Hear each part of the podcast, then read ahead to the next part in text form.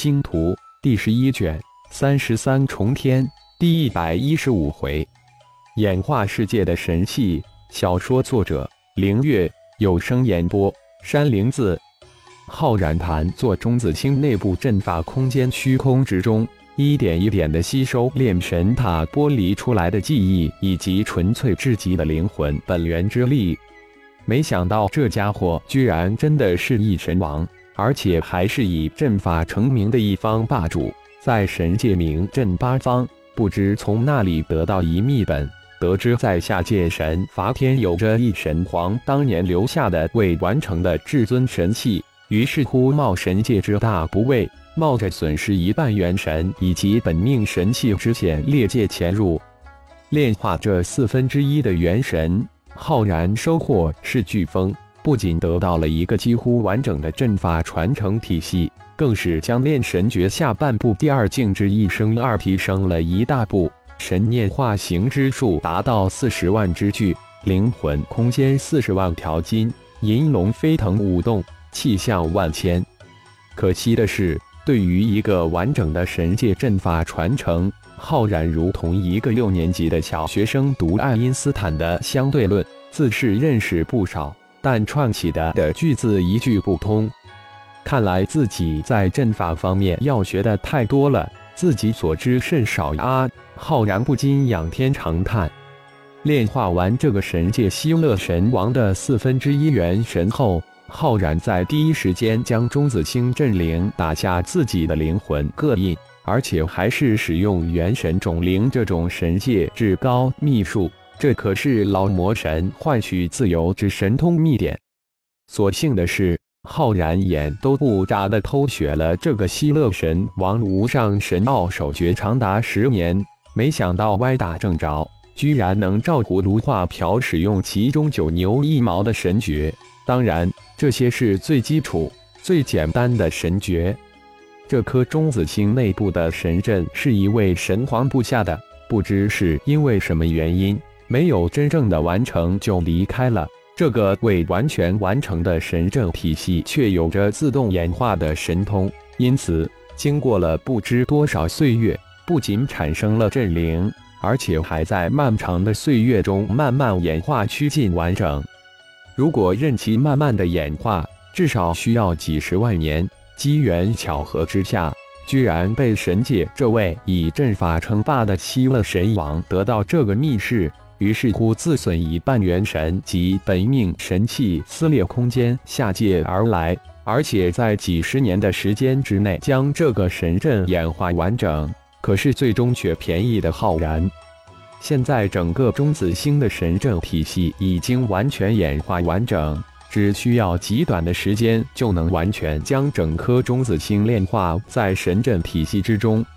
通过阵灵，浩然得知。完整的神阵体系现在正在炼化整个中子星，大概需要十年时间就能完成。到时，浩然就以祭炼法宝之术，将神阵炼化的中子星重新祭炼一番后收入体内温养。自己被这家伙禁锢了十年之久，还需要十年才能将这颗中子星炼化。没想到自己又要在大银河滞留二十年。小虫在外面隐形跟了十年，是时候将它收入体内了。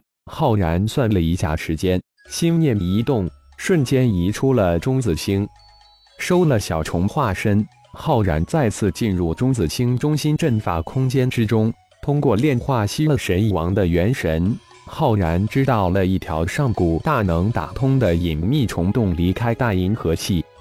乐神王就是打算从那密道里去。因此，驱使中子星堡垒前往那。不过，浩然可不打算通过那隐秘通道离开大银河系。这中子星可是神王都眼馋的至尊神器，浩然当然不惜区区再等十年的时间来得到它。不过，这十年时间可不能白白的等待，需要好好的计划一下这十年时间。盘坐在中子星中心神阵体系的阵法空间之中。浩然突然有一个大胆的想法，那就是将炼化的那位妖族大能演化的那一方小小世界移进这里，这样钟子清不仅是以攻守兼备的至尊神器，而且还是一个修炼修习的小世界。最为重要的是，通过西勒神王以及镇灵得知，炼化的钟子清至尊神器的五大绝杀神通，在神阵的操控之下，可以吸收炼化几乎是任何武器，甚至生灵。而这些炼化吸取的能量及物质，正是小世界成长所需要的。何不以中子星来演化这方小世界呢？一举几得，只需要镇灵将吸收炼化阵法链接到小世界之中即可。对中子星的神阵体系，虽然浩然是没有能力来改动，但却可能通过驱使镇灵来完成。想到即做。浩然将造化空间小世界从自己的左手掌心之处移至中子星的神阵体系中心，阵灵只是瞬间就将炼化阵法链接至小世界之上。接下来的时间就是利用虚化神通融入阵灵之中，跟随阵灵移到驱动神阵体系来炼化整个中子星。虽然浩然现在无法看懂、一弄明白这千千万万个相互嵌套的神阵体系，但不影响浩然融入阵灵来体悟这千千万万神阵炼化中子星的过程。浩然有种感觉，这个过程虽然需要十年之久，但一定会对自己今后学习掌控神阵体系有着极大的益处。正所谓磨刀不误砍柴工，修真无岁月。自己才一百多岁，相比洞炸几万、几十万年的修炼岁月，自己的路还很漫长。其实，浩然最想现在修炼的是千变万化神通。自己已经将洪荒造化三绝都修炼至临界点，现在只需将吸收炼化任何动物的灵魂及精血，就能化身成为那种动物，可不是模仿或模拟。而是真正的变成那种动物。浩然现在手中有几十种洪荒霸主的灵魂及精血，还有数以百计的洪荒各种异种的灵魂精血。只要将它们都炼化吸收，浩然就能化身为真正的洪荒异种，也能身具这些洪荒异种的异能神通。可惜了，浩然只能将这种冲动压下去。神阵体系炼化钟子星，这是可遇而不可求的机遇。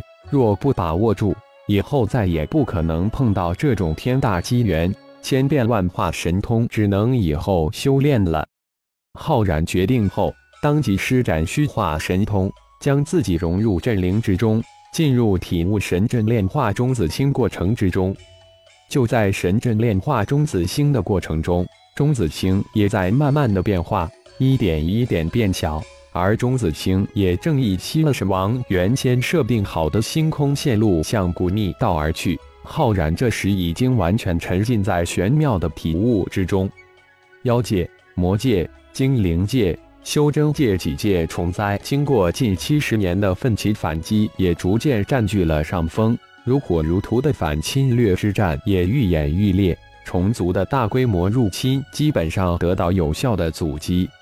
修真界星光盟、星光宗、圣一宗内门弟子，在大银河系第一个五十年大军的补充之下，加上宠大的外门弟子不断进阶之下，达到了六百万之数。外门弟子更是达到了四亿之数。星光盟在这场虫族入侵之中发展壮大。星光盟现在手中掌握的星球达到了二十五个之多。虽然比起修真界的九大门派来说还很少，但在修真界能在短短几十年的时间内发展到这种程度，绝对是一种奇迹。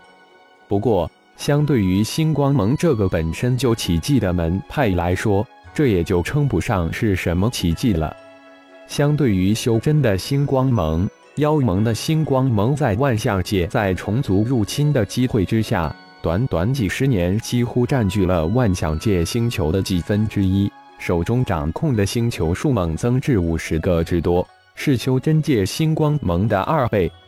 妖族星光盟在重灾之中，浩然的第一代亲传弟子中，居然有九个突破到大成之境；二代妖修弟子近二成达到了合体之境；妖族星光盟的顶尖武力一跃到几乎与妖界三大圣族相当，成为妖界、万象界顶尖大势力之一。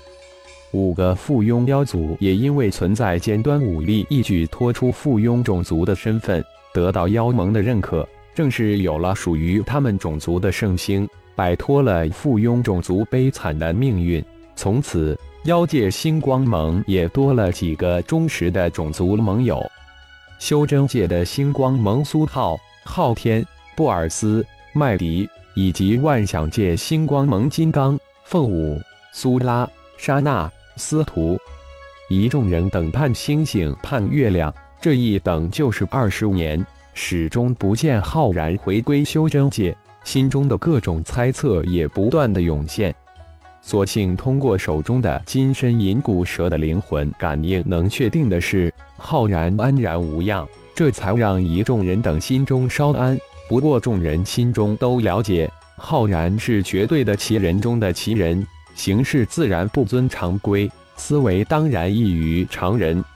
感谢朋友们的收听，更多精彩情节，请听下回分解。